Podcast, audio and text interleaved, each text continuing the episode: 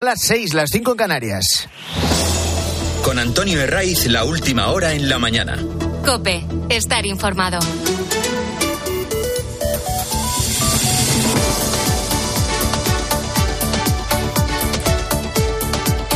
Muy buenos días, estrenamos aquí la mañana del fin de semana de Cope, apuramos los últimos días del mes, es 26 de noviembre ya, y aquí no hay nada mejor que madrugar en domingo. El tiempo viene con pocos cambios. De forma general, bajan algo las temperaturas máximas. A esta hora hay que tener cuidado con las nieblas en el centro de la meseta norte y en el interior de Galicia. Y luego ha helado en zonas de montaña como en los Pirineos, lo normal para estas fechas. Hoy en la península va a costar, va a costar a llegar a los 20 grados. Y lo van a conseguir en Sevilla, en Valencia, en Murcia y poco más. Desde Gaza en las últimas horas nos han llegado noticias inquietantes que no dejan de ser el reflejo de la fragilidad del acuerdo entre Israel y Hamas. Ayer te contábamos que el primer día de alto el fuego fue una operación limpia, sin sobresalto. El canje de rehenes eh, de Hamas por presos palestinos había salido según lo pactado. El segundo día no no ha sido exactamente igual, ni mucho menos. De hecho, se ha retrasado casi hasta el límite en un agónico intercambio que ha puesto a prueba la tregua en Gaza. A media tarde el grupo terrorista difundía un mensaje a través de su canal de Telegram anunciando que dilataba ese intercambio de presos por rehenes. ¿Por qué? Los terroristas de Hamas aseguraban que Israel no estaba cumpliendo. Según el comunicado publicado por las brigadas de Al-Qassam, que son el brazo armado de Hamas, no estaba permitiendo Israel la entrada del número de camiones con ayuda humanitaria que habían acordado. Que los que estaban accediendo eran muchos menos. La respuesta de Israel, inmediata. O liberáis a los rehenes antes de la medianoche, cumplís lo acordado, o se reanuda la ofensiva contra Gaza y la operación terrestre. El plazo era la medianoche. Y tras horas de incertidumbre, casi seis horas, casi al límite de ese plazo, se ha producido la liberación. Aquí se han vuelto a emplear a fondo las autoridades de Qatar, que junto a la mediación de Egipto son los dos grandes artífices de los acuerdos. Así que el segundo día se salda con la liberación de 13 rehenes israelíes y cuatro extranjeros, cuatro tailandeses. A cambio, han quedado libres 39 presos eh, palestinos. Todos son mujeres y menores de 19 años. En total, en los cuatro días de tregua, en principio se debería prolongar hasta el martes.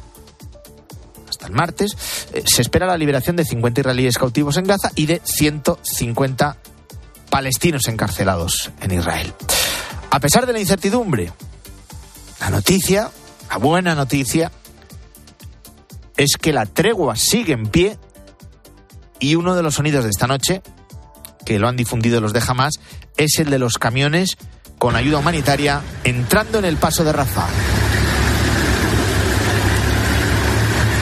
La ONU asegura que han entrado 61 camiones con ayuda a Gaza. De la crisis diplomática abierta entre Israel y el gobierno de Sánchez, hay novedades. La capacidad mediadora de nuestro presidente durante el viaje a Oriente Próximo fue nula. En el fondo y en la forma. Porque con las fórmulas que ha aportado Sánchez para una solución del conflicto, sabía perfectamente que iba a haber una reacción del Ejecutivo de Netanyahu. Sobre todo cuando Sánchez abrió la puerta al reconocimiento unilateral de Palestina, aunque luego matizara que prefiere hacerlo en el marco de la Unión Europea. También cuando les dio lecciones sobre cómo combatir el terrorismo y cuando elevó el tono de las críticas a la respuesta israelí en Gaza. Esto no lo improvisó Sánchez en ningún momento. No es una ocurrencia que se le pasara en un momento determinado, no. Sabía que iba a tener contestación. Luego se puede discutir si el tono de la respuesta de Israel es el adecuado o no. Lo último que han dicho es que no van a olvidar a quien apoya a una organización terrorista asesina. Que en el contexto actual, con la agresión que sufrieron el 7 de octubre, callados nos iban a estar. Pero Sánchez ha priorizado volver a España presumiendo de haber lanzado sobre el terreno en conflicto el discurso de sus socios minoritarios. El discurso de Sumar, el de Esquerra y también el de Bildu. El problema es que el viaje no fue a título individual. No fue como presidente de España, no. Lo hizo como presidente de turno de toda la Unión Europea. Con estos mensajes, Sánchez sabía que iba a recibir el aplauso interno de sus socios. Pero lo que no esperaba, o sí, es otro aplauso que retrata perfectamente su estrategia. Le llega desde el propio grupo terrorista de Hamas. Y no son elogios menores a la postura tanto de Sánchez como la del primer ministro belga, Alexander de Croo, que le acompañó en el viaje, ¿no? En un comunicado de Hamas aprecian, destacan la postura clara y audaz de Sánchez por condenar las matanzas indiscriminadas del Estado ocupante contra civiles en la franja. Esto es literal. Y luego aplauden, aplauden también los deja más la posibilidad de que España reconozca unilateralmente el Estado palestino si la Unión Europea no da ese paso. Cuando Israel llamó a la embajadora española, el ministro Álvarez salió de inmediato de este comunicado de Hamas que te estoy contando, han pasado ya casi 20 horas y no hay ninguna valoración por parte del gobierno de España. Lo que está claro es que en ese interés por pasar a la historia, que es una de sus obsesiones, Sánchez ya ha conseguido un nuevo hito. Que una organización terrorista le dé las gracias. Es como si Al Qaeda se las hubiera dado a un presidente estadounidense. O que cualquier grupo yihadista agradeciera, no sé, el gesto del presidente francés. Desde el Partido Popular, el presidente Núñez Fijo sigue pidiendo explicaciones. La diplomacia no es viajar a un país en nombre y representación del presidente de turno de la Unión Europea para apartarse de la mayoría de los países de la Unión Europea, de la mayoría de los países de la OTAN y plantear una propuesta unilateral simplemente porque te lo exigen los socios minoritarios que te han hecho presidente del gobierno. Desde Estados Unidos no hemos escuchado aplaudir el discurso de Sánchez en Oriente Próximo. Tampoco lo ha hecho Macron o el alemán Olaf Scholz. Los elogios para Sánchez le han llegado del grupo terrorista jamás. Sobran más comentarios. Y las cosas de la política casera eh, nos dejan la propuesta que ha hecho la dirección del PNV para designar a su candidato al Endacari para las elecciones autonómicas del próximo año. Sabíamos que no iba a repetir Íñigo Urcullu, porque lo adelantó el periódico El Correo el viernes y luego lo confirmamos después. Eh, también nos habían contado que mañana lunes se iba a poner en marcha formalmente el proceso de relevo, pero la filtración de que Iñigo Urcullu no iba a aspirar a un cuarto mandato como el Dakari, que no le iban a dejar, vamos, ha provocado que todo se precipite. Lo primero que hay que decir es que esta propuesta, que ahora os digo quién es, ahora os revelo el nombre, que tampoco a la mayoría nos va a decir mucho, la propuesta que ha hecho la dirección del PNV confirma lo que ocurre tantas y tantas veces en política si suena mucho tu nombre para un cargo, desconfía. Cuando sales en todas las quinielas tienes amplias probabilidades de finalmente quedarte a las puertas. Y es lo que les ha pasado a todos los que en las últimas horas aparecían como posibles relevos. Se hablaba del exdiputado general de Vizcaya, de Unai Rementería, de la eurodiputada Izaskun Bilbao, incluso, incluso del portavoz parlamentario Aitor Esteban. Pues la dirección del PNV no apuesta por ninguno de los tres. Ha propuesto a un auténtico desconocido para la gran mayoría, aunque sea un peso pesado del PNV en Vizcaya. Se llama Imanol Pradales. Tiene 47 años, es diputado de Infraestructuras y Desarrollo Territorial en la Diputación Foral de Vizcaya y lo proponen porque aseguran que tiene probada capacidad de gestión y que es conocedor de la realidad interna y externa. Entendemos que la del partido, del PNV y la del País Vasco. Es el mensaje del presidente del PNV, Antonio Ortuzar. Abrir el camino a una nueva generación que sea capaz de pilotar las instituciones vascas e impulsar nuestro autogobierno en la próxima década en unos tiempos políticos con tantas incertidumbres como oportunidades para nuestro pueblo. Esto es lo oficial. Detrás de la sentencia política contra Íñigo Urcullu hay más claves. La fundamental es que en la antesala de las autonómicas vascas del próximo año, el PNV está en caída libre.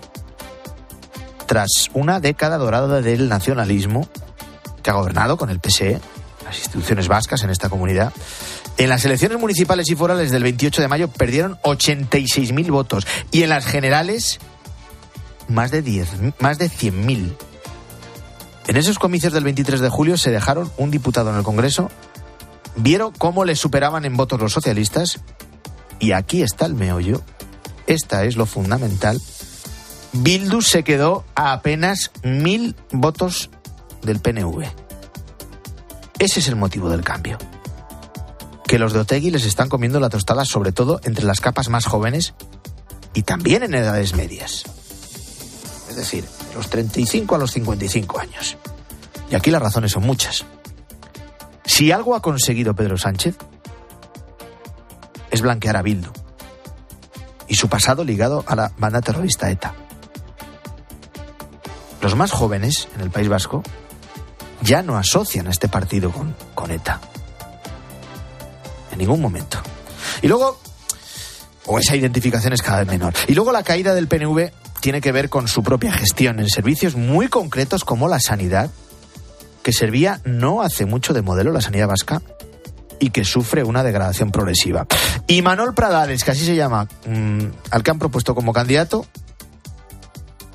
pues tiene retos por delante y preguntas que nos hacemos. ¿Va a pisar el acelerador del soberanismo? El PNV es un partido tan mutante que todo es posible. Como antecedente, digo, eh, en cuanto a la, eh, el, acelerador del soberanismo, tienen el fracaso del plan Ibarreche. Pero cualquier movimiento, cualquier posicionamiento, como su apoyo en la moción a Pedro Sánchez después de apoyar los días previos los presupuestos de Rajoy, se va a realizar por simple cálculo electoral. De esto estamos seguros. Hay más noticias, te las cuento titulares con Luis Calagor. La mañana. Buena causa. Hoy acaba la gran recogida del Banco de Alimentos en los supermercados. El objetivo, alcanzar la cantidad de 23 millones de kilos de comida en toda España. Durante la semana que viene se podrá seguir donando dinero en la web granrecogidadealimentos.org y a través de la aplicación Bizum. A debatir. El Ministerio de Trabajo ha convocado para este jueves a sindicatos y empresarios a una reunión para decidir sobre una próxima subida del salario mínimo interprofesional, según confirman desde comisiones obreras. Yolanda Díaz, ministra de Trabajo, había pedido subir, subir el salario en la media del índice de, pre, de precios al consumidor entre el 3,8%. Migración. 51 subsaharianos que viajaban en una patera han sido rescatados en la costa de Fuenteventura, según ha confirmado Salvamento Marítimo. Los migrantes están en buen estado de salud y han sido trasladados al puerto de Gran Tajal. Violencia contra la mujer. Una mujer de 37 años se encuentra en estado grave tras ser estrangulada esta noche en la calle de Colonia Erillas del distrito madrileño de Puente Vallecas en Madrid. El presunto homicida de 42 años había llamado al 1 112 diciendo que había matado a su pareja delante de sus dos hijos. Así comienza la mañana del fin de semana de Cope. Es de domingo, es 26 de noviembre y ahora son las 6 y 14, 5 y 14 en Canarias. Antonio de Ray. La mañana. Cope, estar informado.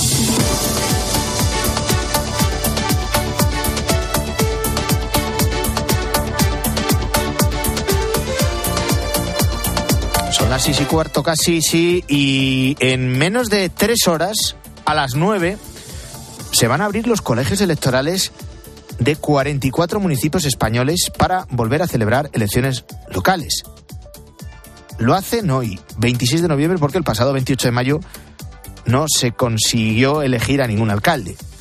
En la mayoría de, estos casos, de estos 44 municipios, fue porque no apareció ninguna candidatura válida. De los 44, 38 están en Navarra. Ninguno supera los 500 habitantes. Son, por tanto, municipios de la España rural. Aquí no nos gusta ni lo de la España vacía, ni vaciada, ni ninguno de los inventos que han surgido en los últimos años. Uno de esos municipios es Isaba, en el Valle del Roncal. Nadie se presentó el pasado 28 de mayo y el último alcalde ha tenido que hacer un esfuerzo y ha vuelto a montar una candidatura. Se llama Carlos y lleva 10 años jubilado porque aparte que es un trabajo en el que tienes que tomar eh, decisiones y que a veces eh, no gustan, pues bueno, no es no es muy atractivo. Hay que pensárselo mucho. Entonces, pues eh, bueno, es un, puesto que estás en el escaparate de, todo de, todo el pueblo. Entonces, para bien o para mal, que surgen cantidad de problemas que si no estuvieses aquí no los tendrías. Es uno de los motivos por los que nadie quiere ser alcalde en este tipo de municipios. No hay incentivos suficientes. Y luego te em, arriesgas también a enfrentarte con los vecinos porque en muchas de tus decisiones llega el momento en el que hay que decir que no.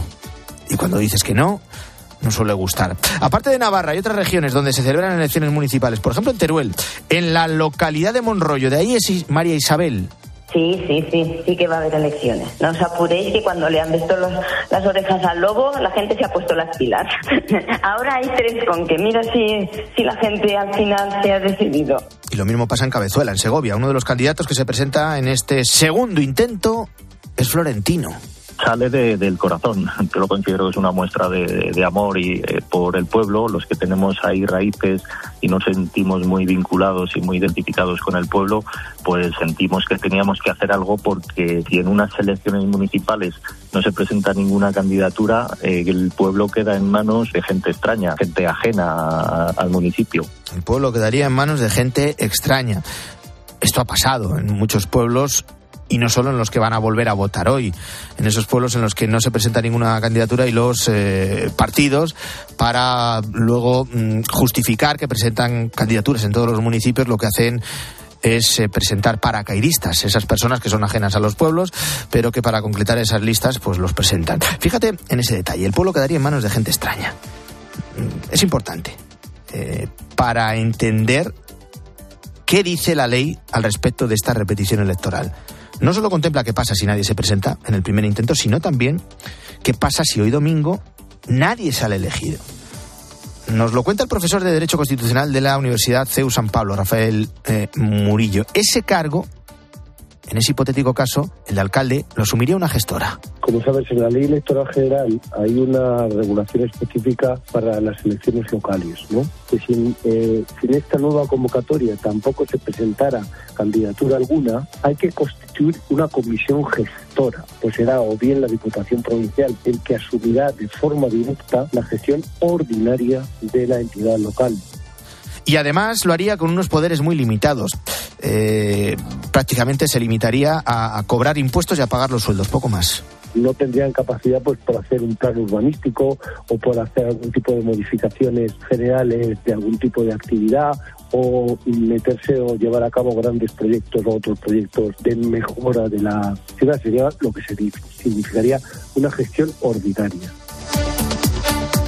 44 municipios de la España rural van a celebrar hoy elecciones locales. Lo hacen porque, ya digo, el pasado 28 de mayo no hubo candidaturas válidas o lo que es lo mismo. En muchos de esos puntos nadie quiso ser alcalde. Antonio de Ray. La mañana. Cope, estar informado. Se cumplen tres semanas del intento de asesinato a bocajarro Alejo Vidal Cuadras quien fue fundador de Vox y presidente del PP en Cataluña. Eh, después de 15 días complicados en el hospital, eh, ya te habíamos contado que está en casa, que se recupera en casa después de recibir el alta hospitalaria. Ahora, debido a la sensibilidad de la zona en donde le dispararon, en la mandíbula, eh, le queda la difícil tarea a Alejo Vidal Cuadras de recuperarse de esas operaciones. Y mientras esto ocurre, han detenido en España a tres personas relacionadas con el atentado. Dos han quedado en libertad y una ha entrado en prisión. ¿Qué sabemos de la investigación?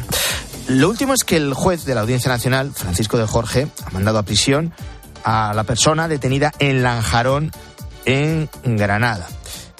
Las otros dos están en libertad, pero con cargos. Tendrán que presentarse los días 1 y 15 de cada mes en el juzgado y um, han tenido que entregar el pasaporte porque el magistrado les ha prohibido salir de España. ¿Cuál es la principal hipótesis que maneja la policía? El jefe de Interior de COPE, Juan Maño, le ha contado a Cristina en el fin de semana que gana enteros el asesinato por encargo. ¿Qué conecta a estos dos individuos con un señor de la burguesía catalana, político, en Europa? ¿Qué relación hay? No hay nada. O sea, no puede haber nada aparentemente. Es decir, ¿cómo conectas esto? Porque hay otro interés. Estos señores se dedican probablemente a otro tipo de trabajo. Y parece ser que ese trabajo podría estar relacionado con lo que se está barajando como hipótesis policial principal, un asesinato por encargo. Juan Maño ha explicado que el detenido ha sido localizado en, en, Madrid en los sitios, en los lugares donde se produjeron los hechos. Es decir, a este individuo se le ha podido eh, situar a él y a su coche en Madrid días previos, en el escenario donde posteriormente se cometen los hechos, es decir, el disparo, que intenta ser mortal, por suerte y gracias a Dios no lo es, contra Vidal Cuadras. Por tanto, ahora la mm, policía maneja la hipótesis de asesinato por encargo pero con la línea que subyace de Irán. La propia víctima aseguró que detener un enemigo estaría precisamente en Irán.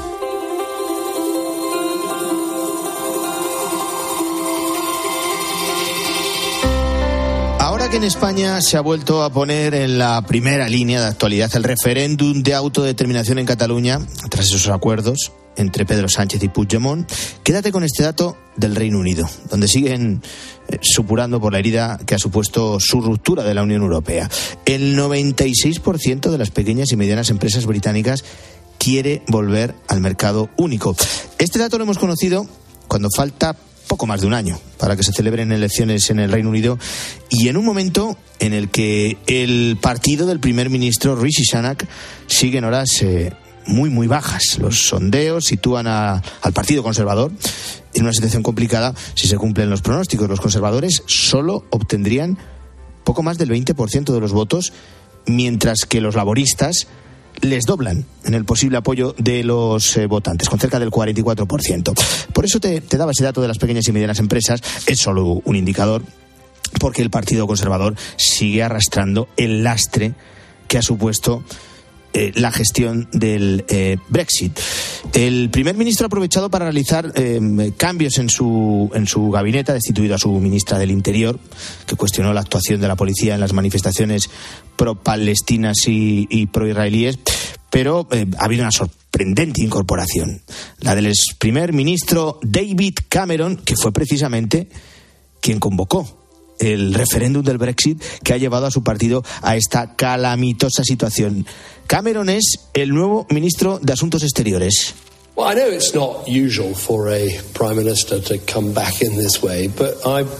dice que sabe que no es lo habitual que un ex primer ministro vuelva al gobierno como ministro, pero dice que asegura que cree en el, en el servicio público. Bueno, vamos a analizar todo lo que está pasando en Reino Unido. Voy a saludar a Lorena Motos. Lorena, en Londres, ¿qué tal? Muy buenos días. ¿Qué tal? Buenos días, ¿cómo estáis? Bueno, decía que falta poco más de un año para las elecciones en, Reino Unido, si es que no se convocan antes. Eh, Lorena, ¿qué dicen las encuestas? ¿Cómo va la popularidad del gobierno de Sunak y qué apoyo conseguiría el Partido Conservador si se celebraran ahora mismo esas elecciones? Bueno, pues las encuestas, como bien has dicho en esa introducción, llevan meses dando amplia ventaja a los laboristas frente al Partido Conservador. En este momento tienen una diferencia de 23 puntos. Si hubiera elecciones, por ejemplo, este fin de semana, este domingo, el Partido Laborista sería el que formaría gobierno, porque el 57% de los británicos así lo dicen en estos sondeos. Pero como bien has dicho, pues las elecciones están previstas para otoño de 2024, no se saben si se van a convocar antes, como muy tarde serían para enero de 2025, pero vamos, yo creo que está claro que será para 2024.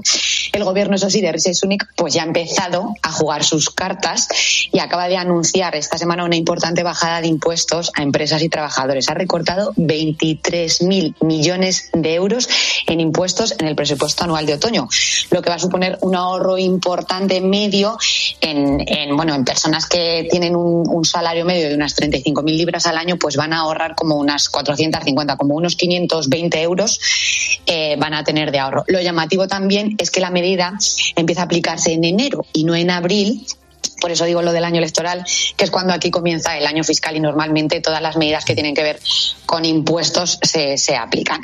Y además, bueno, también está sacando bastante pecho por su gestión económica en este último año, sí, porque sí que está reduciendo la inflación, que ese ahora mismo es el tema que preocupa y mucho a los británicos.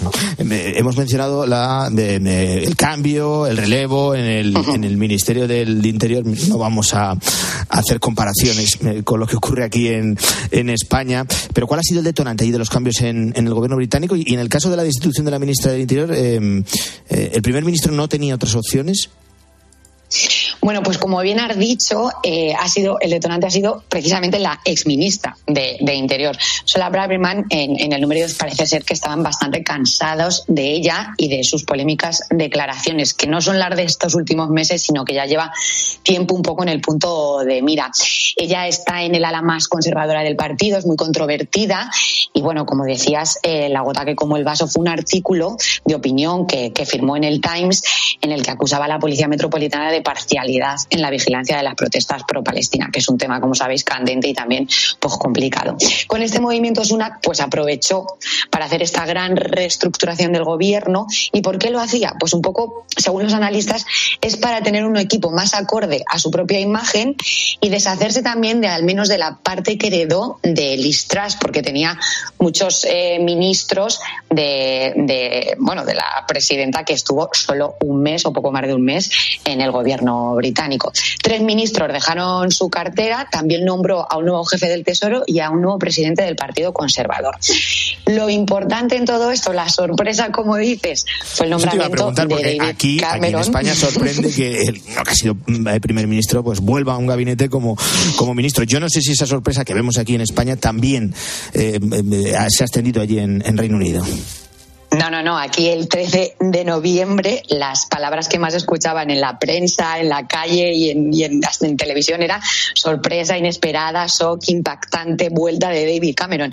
Eran los adjetivos que más escuchaban. De hecho, el periodista de la BBC, yo me acuerdo de estar en casa y, tenía puesto la BBC y estaba el, el, programa matinal no de noticias, el BBC Breakfast, y, estaba el, corresponsal como en la puerta de Downing y dice, no sé si estoy muy cansado, pero creo que estoy viendo visiones porque acaba de entrar David Cameron en el número de 10 de Downing Street. Lo dijo así, lo dijo así, o sea, fue como ni ellos mismos, o sea, ni los analistas, ni la gente que sigue la política eh, se esperaban esta, esta jugada. ¿Por qué, ¿Por qué lo ha hecho así eh, Rishi Sunak? Bueno, yo creo que también eh, Cameron es un peso pesado dentro de la política internacional. Durante su mandato llevó mm, a cabo grandes relaciones con China y bueno, pues yo creo que es una jugada que, que lo que quieres es ganar votos. Están en una en un descenso importante. Hacía muchos años que no se veían 20 puntos de diferencia, más de 20 puntos de diferencias en las encuestas y creo que están jugando sus cartas. No sé si que no es el, sepamos cómo el va a elemento salir necesario esto. ahora mismo del Partido Conservador para remontar en las encuestas. En todo caso, sería Pero bueno, impensable para que aquí en España lleva 10 días. Sí, sí, lleva 10 días ver a, en, en, ve- en- ver o sea, a- a José María Aznar como ministro, ver a Rodríguez Zapatero como Sí, sí. ministro, ver a Mariano Rajoy como ministro. En fin, que veremos cómo va evolucionando en lo que queda de este año para las elecciones en Reino Unido. Lorena Motos, te agradezco mucho que hayas estado la mañana del fin de semana de COPE. Un fuerte abrazo. Cuidaros mucho. Hasta luego. Adiós. La mañana. Con Antonio Herraiz. Cope. Estar informado.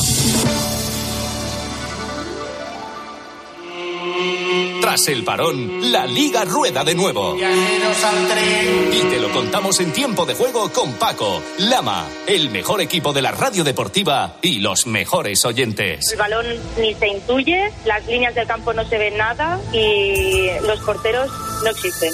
Este domingo Cádiz, Real Madrid. Y la Fórmula 1 con el Gran Premio de Abu Dhabi y las motos. Gran Premio de MotoGP de Valencia. Tiempo de juego con Paco González, Manolo Lama y el mejor equipo de la radio deportiva. Un año más, el número uno del deporte. Cuando donas en la gran recogida, das más de lo que imaginas. Alimentas una vida mejor para quienes más lo necesitan. Somos Joseba y Carlos Arguiñano y nosotros ya, hemos donado. Colabora en granrecogidadealimentos.org y ayúdanos a alimentar una vida mejor.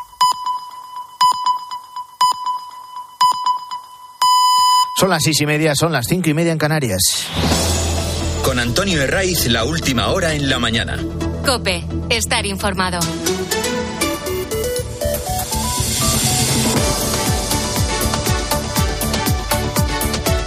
¿Qué tal? Muy buenos días, bienvenidos si te incorporas a esta hora. La mañana del fin de semana de Cope es domingo, es 26 de noviembre. Vamos despidiendo poco a poco el mes. Nos situamos a las puertas de diciembre, que si por algo se caracteriza diciembre, es por dar la bienvenida a la Navidad.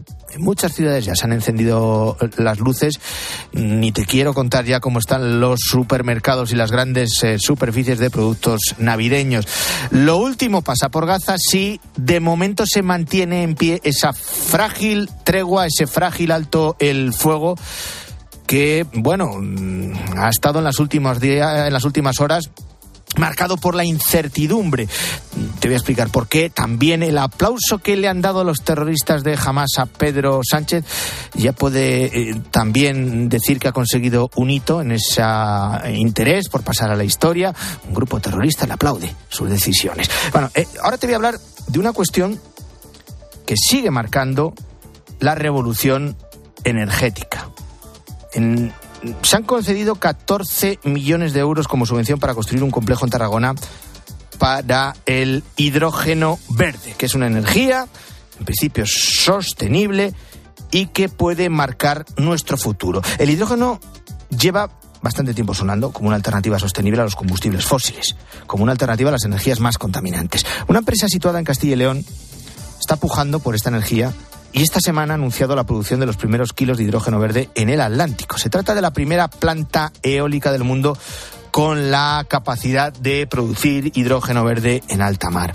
Está ubicada cerca de Nantes, en Francia, y este acontecimiento eh, y esta unión de la energía eólica marina y la producción de hidrógeno verde marca un paso importante en el camino hacia la independencia energética de la industria europea. Aquí nos surgen muchas preguntas. ¿De qué energía se trata? ¿Cómo se obtiene? Y sobre todo, eh, ¿podría llegar a ser utilizada, por ejemplo, en vehículos? Nos lo cuenta Franz Bechtol, que es el portavoz de esta empresa se produce con agua y con energía renovable. De hecho, lo que hacemos es en un equipo que se le llama electro, electrolizador, es romper la molécula de agua en hidrógeno y oxígeno. Importante que tenemos que destacar es que para que sea verde, la electricidad tiene que ser renovable, ya sea solar, eh, eólica, eh, básicamente. Esa es una de las principales consecuencias de que sea verde y renovable. Esta empresa Life ha conseguido esa subvención para crear ese centro pionero en España para producir hidrógeno verde eh, y el eh, portavoz ofrecía a COPE más detalles de cómo va a ser ese centro. La planta de producción se basa con electrolizadores, son tres electrolizadores, porque nos entendamos, la planta va a producir hasta 5 toneladas de hidrógeno al día. Comparemos, si nos comparamos con la producción de hidrógeno gris que hay actualmente en una refinería, pues es muy poca cantidad. Si nos comparamos con las plantas de producción de hidrógeno renovable que hay actualmente en, en España, pues es una planta ya importante. Bueno, se está hablando mucho del hidrógeno verde como alternativa a los carburantes que eh, tenemos hoy en día y sobre todo a uno de los que tenemos en mente, la gasolina. Eh, hay que tener paciencia. Esto va para largo todavía. Hacer esa transición pues cuesta dinero, cuesta inversión, hay que invertir en nuevas tecnologías como puede ser las pilas de combustible, eh, como puede ser la mejora de los depósitos de almacenamiento de hidrógeno y eso es todo un proceso que no se hace en dos días. Y en este momento pues estamos en ello, estamos en un proceso muy interesante, ya tenemos muchas aplicaciones donde se está consumiendo hidrógeno renovable, por ejemplo en carretillas elevadoras. el hidrógeno verde como alternativa hacia una energía sostenible. Te cuento más noticias con Luis Calabor. Escuchas La mañana. Sigue el intercambio de rehenes por prisioneros en Oriente Próximo con tensión, con mucha tensión en las últimas horas. Los terroristas de Hamas retrasaron la segunda entrega de rehenes bajo acusaciones de Israel de que estaba incumpliendo el acuerdo. El grupo terrorista ha permitido la salida de 13 israelíes y 4 tailandeses en el cruce, en el cruce de Rafah, con Israel liberando a 39 prisioneros, prisioneros. Una frágil tregua que ha estado en duda durante este sábado y que seguirá, en teoría, hasta el martes. Los terroristas de Hamas agradecen a Pedro Sánchez sus críticas a Israel y su postura a favor de Palestina. El grupo islamista ha felicitado al presidente del gobierno de España en un comunicado por su postura clara y audaz al criticar la gran cantidad de muertos gazatíes en la guerra contra Israel. Un escrito que se extiende también al primer ministro belga Alexander de Croo, al que el gabinete de Netanyahu también acusó de defender el terrorismo. Hoy termina una campaña del Banco de Alimentos marcada por la alta inflación. El objetivo de la gran recogida es alcanzar la cantidad de 23 millones de comida en los supermercados de toda España. Las donaciones han caído un 40% por la subida de los precios y cada vez más gente está necesitada de alimentos no perecederos como aceite o arroz. Durante la semana que viene se podrá seguir donando dinero en la web granrecogidadealimentos.org y a través de la aplicación Bizum. Pinchazo del Barça que ha aprovechado el Atlético de Madrid en el Metropolitano, Nacho Camuñas. Sí, los de Simeone han cerrado el sábado con victoria y ya son terceros a tres puntos del líder y con un partido menos. El Barça, por su parte, se ha dejado dos puntos en Vallecas y con este empate son cuartos. Así valora Xavi el gol de Rayo y otras polémicas. Bueno, yo hablo solo con el Linier, el Linier me dice que cree que condiciona y al final lo dan. A partir de ahí no sé nada más, ¿no? Para nosotros sí. Evidentemente condiciona, ¿no? Eh, muchísimo. Eh, si no tiene un jugador detrás, a lo mejor no o la puede dejar hasta pasar. En fin, eh, son situaciones muy difíciles que nos está saliendo cruz. También ha habido un, un penalti a Rafa que parece que me dicen que, es y al final, bueno, eh, nos sale, nos sale cruz. Y hoy continúa la liga desde las dos con estos partidos: Villarreal Osasuna, Real Sociedad Sevilla, Cádiz Real Madrid y Betis Las Palmas. Y en motor, últimos grandes premios en Fórmula 1 desde las 2 de la tarde. Se despide la temporada desde Abu Dhabi y en MotoGP hay posibilidad de que Jorge Martín se convierta en campeón del mundo. Necesita ganar en Cheste y que Baña ya sea sexto o peor. Vamos a pasar por el kiosco con el primer repaso a los periódicos de este domingo. Álvaro Saez, buenos días. ¿Qué tal, Antonio? Buenos días. Y en la mayoría de las portadas vemos que la amnistía le roba protagonismo al segundo canje de rehenes entre Israel y Hamas. Y como viene siendo habitual, Antonio, con distintos enfoques, dice ABC en su portada que la amnistía de Sánchez vulnera la estrategia de seguridad nacional. Afirma que la iniciativa del presidente del gobierno para blanquear el golpe de Puigdemont puede dejar impune la injerencia de Putin en Cataluña. Nos remite a páginas interiores que firma el corresponsal en Washington, David Arandetti, que asegura que tanto los servicios de inteligencia de España como de la Unión Europea, como de la OTAN y como de Estados Unidos han detectado y alertado de esa injerencia rusa en el proceso soberanista catalán y que con la amnistía todas esas injerencias que según la estrategia de seguridad nacional desestabilizan el ámbito político, social y económico quedarían sin perseguir. Un enfoque distinto, como decíamos, a la amnistía lo encontramos en el país y es a través de una entrevista a la nueva vicepresidenta cuarta, la ministra de Hacienda, María Jesús Montero, en ella, como no podía ser de otra manera, hace una contundente defensa de esta ley, de la de amnistía, y lo hacen con varios argumentos. Primero, dice Montero ha frenado el paso de los ultras y favorece el terreno de la convivencia en Cataluña, y dice que esto es bueno para que en Cataluña desembarquen nuevos inversores. Además, asegura que con la ley de amnistía se van a poder aprobar los presupuestos generales del Estado. Y en La Razón tenemos otra entrevista en portada sobre la amnistía, también en este caso al popular Carlos Mazón, el presidente de la Comunidad Valenciana. Sánchez ha pactado para que los catalanes coman aparte. Y una Dice- cuestión, sí, sobre eh, eh, la situación entre Israel y Hamas y el, el papel de España estos últimos días. Sí, España dice no puede ni debe aceptar el aplauso de Hamas, reza la editorial de ABC. Dicen que no tiene pase la tardanza del gobierno en desmarcarse de un reconocimiento de un Estado palestino y que la misma urgencia con que Exteriores respondió el pasado viernes a la llamada diplomática al orden de Israel se echa de menos para rechazar de forma expeditiva cualquier manifestación de gratitud por parte de una red criminal. Gracias Álvaro. Es momento de escuchar lo que ha dado de sí esta semana a la luz de la línea editorial de la cadena COPE. Lo hacemos con José Luis Restán. Javier Milei va a ser el nuevo presidente de Argentina. Milei ha sido el candidato contra el sistema. Ha defendido el recorte de la hipertrofiada estructura del Estado, el cierre del Banco Central y la apertura de la economía con el fin de terminar con la altísima inflación. Ya veremos qué propuestas de estas quedan en pie. En todo caso, Argentina necesita un cambio. El 40% de la población es pobre y el 10% indigente. La sociedad está muy fracturada. La consolidación del kirchnerismo en el poder durante 12 largos años ha profundizado una penosa división en el seno de la sociedad. El voto mayoritario que ha recibido Milei expresa el rechazo a todo eso y el deseo de cambio. Al comienzo de la asamblea plenaria de la conferencia episcopal, el cardenal Omeya pedía al nuevo ejecutivo de Sánchez coser las heridas sociales que han provocado algunos de los recientes pactos de investidura y subrayaba que los legítimos pactos entre partidos deben atenerse a las normas esenciales recogidas en la Constitución. De nada servirá un ejecutivo preocupado solo de su supervivencia si a su alrededor la crisis y la polarización amenazan la convivencia. Y la conferencia episcopal anunció este viernes la creación de un plan de reparación integral a víctimas de abusos sexuales, que incluirá medidas de tipo espiritual, psicológico y económico. Los obispos lo han hecho público en un mensaje al pueblo de Dios, formato que subraya la excepcionalidad de una cuestión que la Iglesia está plenamente decidida a abordar de frente. La rotunda petición de perdón, sin excusas ni justificaciones, va acompañada de un compromiso de seguir avanzando en la prevención y en la colaboración con las autoridades y con la justicia. Pero lo primero es el deseo de escuchar a las víctimas y de reparar, en la medida de lo posible, el daño causado. El mensaje considera que poner el foco únicamente en los abusos en entornos eclesiales es injusto y desenfoca lo que es un gravísimo problema social.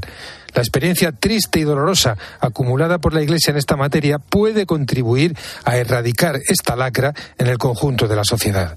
Así ha transcurrido la semana entre líneas COPE.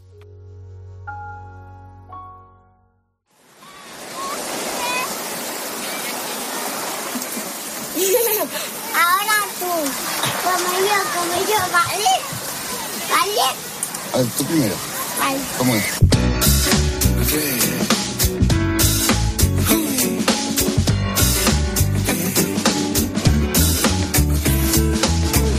Recientemente en mi casa vive un tipo que me manda, que me corrige, me ordena y me torea, pero me da un abrazo y me gana.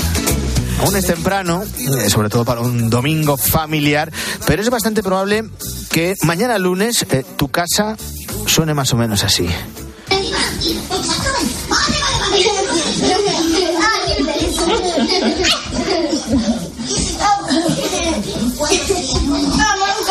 Tienes un bicho.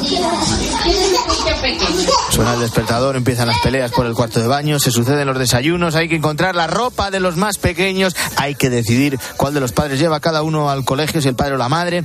En fin, la batalla diaria de millones de familias en España. Sin embargo, esta realidad Guillermo Vila, buenos días. Hola Antonio, buenos días. Empieza a no ser tan común como pudiéramos pensar. Esta semana hemos conocido unos datos del Instituto Nacional de Estadística que no hacen más que profundizar en lo que se conoce como invierno demográfico español. Sí, primer eh, titular a tener en cuenta, Antonio, el número de nacimientos en España en los primeros nueve meses del año ha alcanzado los 238.766, un 2,5% menos en comparación con el mismo periodo de 2022. Esta cifra es la más baja en el mes de septiembre desde 1941. Desde octubre de 2021 no se alcanza la cifra de 300.000 nacimientos en un solo mes. Y más se nota la crisis es en el triángulo noroeste de nuestro país. Hay 13 provincias donde en 2022 se produjeron el doble de muertes que de nacimientos. El peor dato lo aporta la provincia de Zamora, donde el año pasado solo nació un niño por cada cuatro fallecimientos. Pero los datos son también muy malos en Orense, en Lugo, en León, en Asturias, en Palencia, en Salamanca. Empieza a ser normal encontrarse allí parques vacíos, colegios con aulas a medias. Fernando Tizón eh, vive en Sigüenza, en la provincia de Guadalajara, tiene tres hijos ya mayores que al crecer se fueron de la localidad y nos cuenta que efectivamente ahora es muy raro ver por allí familias con más de dos hijos. Hoy es muy raro encontrarte con alguien con más de dos hijos, ¿sabes? Entonces sí que es cierto que poco a poco eh, va cayendo la natalidad. Los lugares como Sigüenza, antes vivíamos de los pueblecitos de alrededor y todos teníamos trabajo, todos podíamos mantener una familia porque teníamos eh, capital o, o flujo constante de dinero por todos estos pueblecitos, estos pueblos se han ido cayendo. Fernando, que es el responsable del parador de la ciudad, nos ha explicado que con la vida que lleva, con lo que exige el sector turístico, es realmente difícil tener allí a sus hijos. Pero, en todo caso, cree que esto no es una excepción y que en municipios pequeños o medianos cada vez es más difícil encontrarse con familias que tienen a todos sus miembros viviendo y trabajando en esa zona todo ese flujo de cosas, de la despoblación de los pueblos chiquititos, la, la poca oferta laboral que hay en Sigüenza, la poca oferta eh, complementaria para, para eh, sanidad, para educación, para compras. Eh, que tienes en etcétera, etcétera, hace que, que, la gente decida irse. Bueno, hay otros dos datos del Instituto Nacional de Estadística que nos han llamado la atención, sobre todo si se analizan conjuntamente. Por un lado, ha crecido el número de matrimonios. Los matrimonios han aumentado un 20,5% respecto a 2021 y se sitúan en la cifra más alta de la década, con algo más de 179.000 nuevas parejas. Sin embargo, y esto hay que destacarlo, por primera vez en la historia, el año pasado nacieron más hijos de madres que no estaban casadas. Eh, una victoria por la mínima, 165.000 frente a 164.000, pero significativa. ¿Ha dejado la gente de ver el matrimonio como la puerta de acceso a la paternidad? Bueno, es desde luego una cuestión compleja, Guillermo, que enfrenta dos supuestos derechos. Supuesto sí, Antonio, porque eh, en realidad el derecho es el de los hijos a tener unos padres y, y, no tanto al revés. Nieves González Rico es la directora académica del Instituto Desarrollo y Persona de la Universidad Francisco de Vitoria. Tener un padre y una madre que te quieren, que, que entienden las necesidades del niño, que se comprometen con él, verdaderamente está estudiado, facilita la, el desarrollo emocional, la estabilidad afectiva futura, la confianza básica en la realidad como digo, sería verdaderamente ese núcleo familiar un bien a proteger. Es la primera sociedad en la que llegamos al mundo. ¿Qué tipo de relación entre los padres es la que puede garantizar a los niños el apego y la estabilidad que necesitan? Desde luego parece pues una pregunta pertinente. Sin embargo, aún hay muchos jóvenes que siguen viendo el matrimonio como el mejor marco desde el que abrirse a la vida. Es el caso de Andrés, tiene 26 años y va a casarse en los próximos meses. Mi intención y la de mi novia es la de formar una familia y tener varios hijos pero siempre hemos pensado y tenemos muy claro que para nosotros la familia debe marcarse dentro del matrimonio. Y esto se debe a que para nosotros el matrimonio pues es la máxima expresión de, del compromiso y de la confianza del uno en el otro y, para toda la vida.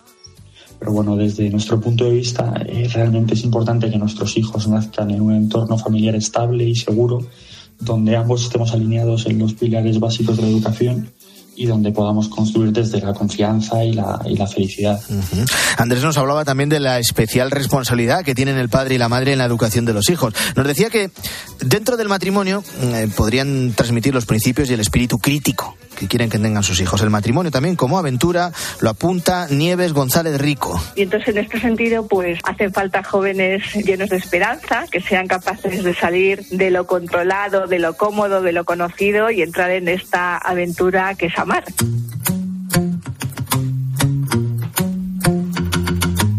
A mí me gusta salir a la calle, la buena gente de luz encendida, los corazones que no caben dentro. Ay, cómo me gusta la vida, primavera de brazos abiertos.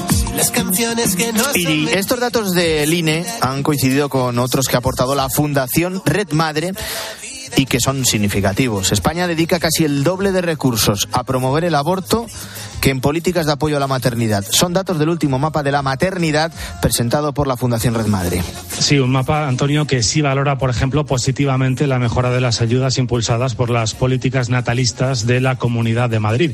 El gasto por mujer embarazada se triplica en España al pasar de 13 euros por mujer embarazada en 2021 a 46 en 2022, precisamente por el impulso a la natalidad de esta región, de la Comunidad de Madrid. La presidenta de esta ONG es María Torrego.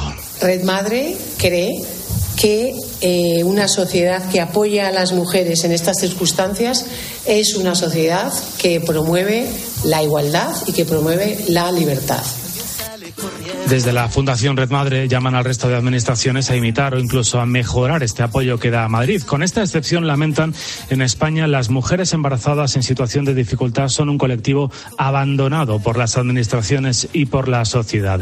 Por eso, eh, especialistas como González Rico abogan por implementar más ayudas y no solo para fomentar la natalidad, sino también para favorecer la conciliación, para que trabajar y cuidar de los hijos no sea una auténtica heroicidad. Verdaderamente mm, hace falta este apoyo social al matrimonio, a la familia. También creo que hace falta políticas que ayuden realmente a los que desean dar este paso, que son menos, y políticas que ayuden a conciliar eh, la creación de, de una familia y, y, la posibilidad de un trabajo, ¿no? También que, que es justo que, que, quieran acceder y que quieran en el progresar. Esa es otra de las razones que explica la baja natalidad, que tiene que ver con la dificultad de conciliar la vida familiar con la profesional, y no digamos en el caso de las familias numerosas.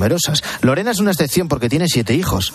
Nos cuenta que efectivamente esos nacimientos han tenido consecuencias en su trabajo. Yo me quedé embarazada de mi tercera hija siendo subdirectora en una entidad cultural. Ya lo vieron con recelo. Di a luz, me incorporé después de la baja de maternidad y me quedo embarazada del cuarto. Y mi querido jefe me dice que lo siente mucho, pero que, que no se puede permitir el lujo de buscar a otra persona para sustituirme. Fuimos a juicio, fue declarado nulo, por supuesto, mi despido, me indemnizaron, pero yo me quedé en el paro.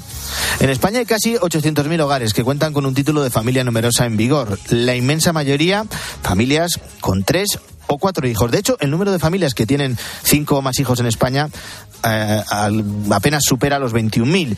Hay, por tanto, razones económicas, problemas de conciliación, una cultura que no fomenta la generosidad que implica tener hijos, mm, así que las razones son, son variadas.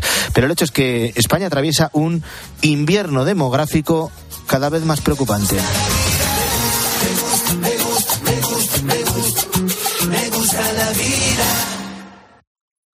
La mañana. Con Antonio Herraiz. Cope, estar informado. Dos grandes de la comedia.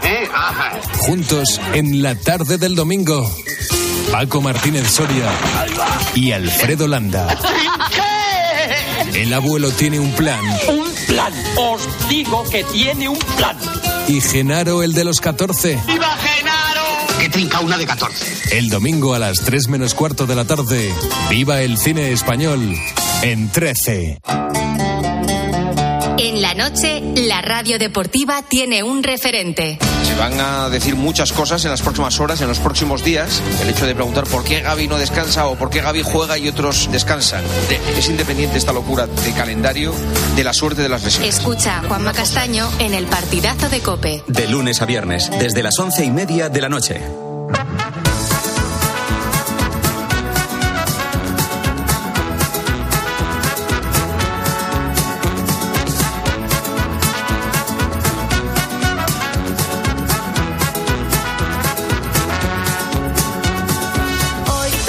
De que nos den las 7, como cada domingo, en la mañana del fin de semana de Cope, vamos con esas noticias que nos resistimos a que pasen inadvertidas. Para que no queden en un segundo plano, las ha recopilado Luis Calabor. Luis, buenos días de nuevo. Muy buenos días, Antonio. Bueno, cada vez estamos hablando más del espacio, con la posibilidad de viajes interestelares que suenan a ciencia ficción, pero para los que se lo puedan permitir, pues ahí están. Ahora la NASA lo que ha hecho eh, es ponerle sonido a la Vía Láctea, en concreto música, como si fuera la banda sonora del espacio. Es que es un, es un tema curioso porque han mezclado un poco lo espacial con la creatividad porque es una idea un poco loca cuando la piensas, ¿vale? Eh, todo viene a raíz de que la NASA pues tiene, como sabemos, cientos de telescopios que no registran sonidos porque es que el espacio está vacío, o sea, no hay aire ni hay nada, entonces, claro, uno se preguntará, ¿cómo, cómo, puede, haber, cómo puede haber sonido? Pues uno en concreto, el telescopio espacial Chandra, que descubrió, por ejemplo, el agujero negro más antiguo del universo, tiene unos datos que se han podido reconvertir a través de un extraño y complicado proceso que no vamos a explicar aquí porque estaríamos aquí toda la mañana, en notas musicales. Y así suena en teoría todo lo que pasa musicalmente, vaya, en la Vía Láctea. Escuchen.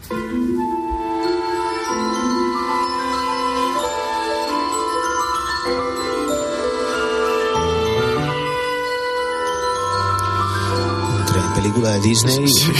En película de Disney y de Christopher Nolan un poco, pero, pero bueno, dicen que incluso ayuda a los invidentes a, a, bueno, descubrir el espacio. Es algo... No suena mal, ¿eh? Tampoco, no suena mal. Bueno, si les acerca a los invidentes al espacio, mira, ya hemos eh, eh, cumplido una misión. Eh, un poco peliculero todo esto, pero como esta historia también que ha tenido un final feliz tras varias semanas de preocupación, porque ahora hablamos de Peggy, que es una urraca que había desaparecido esta semana en La Coruña y que estaba afincada en una panadería en, en un barrio de la ciudad. Muchos vecinos se temían ya el peor final posible, pero ha aparecido. Y su historia, Luis, da para un guion. Es que es impresionante, Antonio, es impresionante porque estas semanas se han hecho eco en diferentes medios y demás, pero sobre todo porque ha tenido un final, un final, ya digo, de película, de, pe- de película, perdón. Eh, resulta que Peggy la urraca, ¿vale? Eh, se encariñó mucho de una panadería en, en La Coruña llamada Boas Migas, ¿vale? Que está al lado de la iglesia de San Lorenzo y sobre todo de su, de su dueña, Laura. Eh, hemos hablado con ella en la mañana del fin de semana de COPE. Eh, Peggy apareció en la zona hará tres meses. Vino totalmente domesticada. Era como si fuera un perro. Respondía al llamado, a márchate, a entra. Y a partir de eso, claro, se hizo muy famosa en la zona, ¿no? Porque cada vez que yo venía a abrir la panadería, venía, se metía dentro de la panadería. Era como una vecina más del barrio y le gustaba a todos, todo el mundo está encantada con la urraca, pero ojo Antonio, menos una señora, que había una señora que juro que se la quería quitar de encima porque odiaba a la urraca. No me preguntes por qué, pero odiaba a la urraca, ¿no? Eh, entonces, bueno, no siempre yo a gusto de todos. Pues resulta que al día siguiente, un grupo de unas tres personas secuestró a Peggy, eh, poniéndole comida junto a una caja para que cayese y se la pudiesen llevar. Hubo una señora que nos indicó que se le iba a llevar porque le molestaba y al día siguiente desapareció. Claro que nos asustamos de que le hubiesen hecho daño, ¿no? Y luego hay muchísimos testigos, ahora aparecieron muchos más. Peggy se acercó a la caja, le tiraron una chaqueta encima y se la llevaron, ¿no? Nosotros en principio pusimos un par de carteles para que la soltaran, debido a la presión la soltaron. Y a partir de ahí, pues como ha comentado, pues comentó una campaña en la calle, medios de comunicación, y como han comentado, pues la soltaron. Y es que, fíjate, Antonio, que ha ido a parar a una jamonería. La camarera de, de la jamonería Encina se acercó hasta, hasta la panadería a decirnos que había visto una pega muy, muy parecida y que le llamaba la atención eso. Nos trajo un vídeo y yo cuando lo miré ya reconocí a Peggy, ¿no? Porque aunque parezca increíble, cuando estás en contacto tanto tiempo con un, con un pájaro lo terminas reconociendo, ¿no?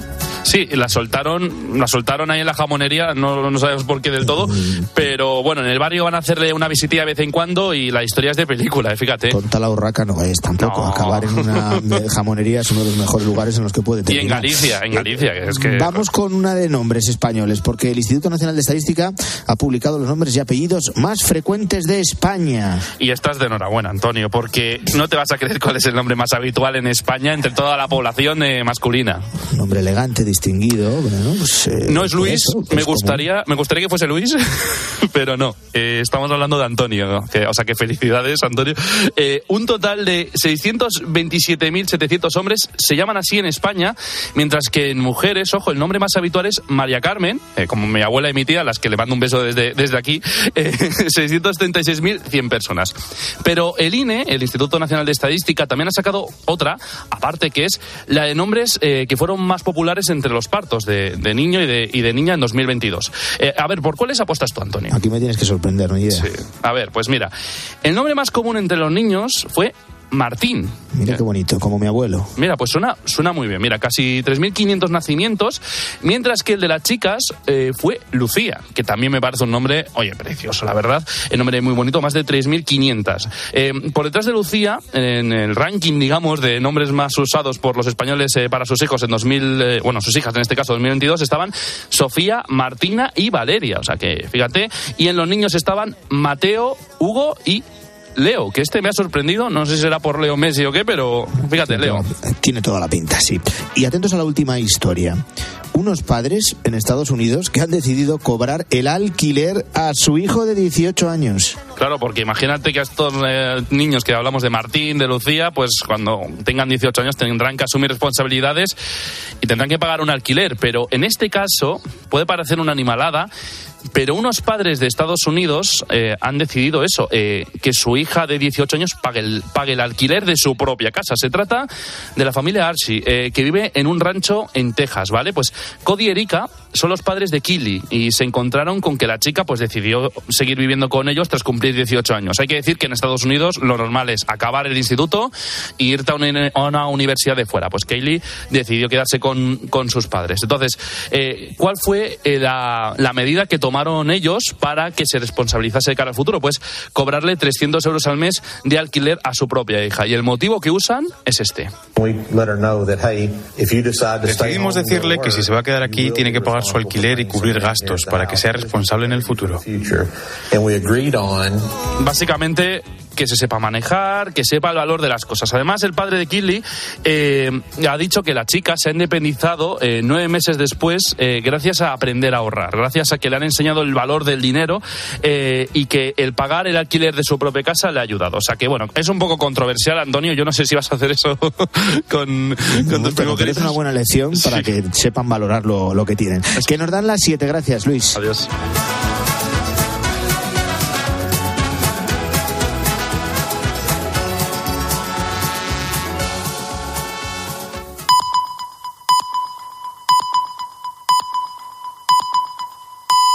Son las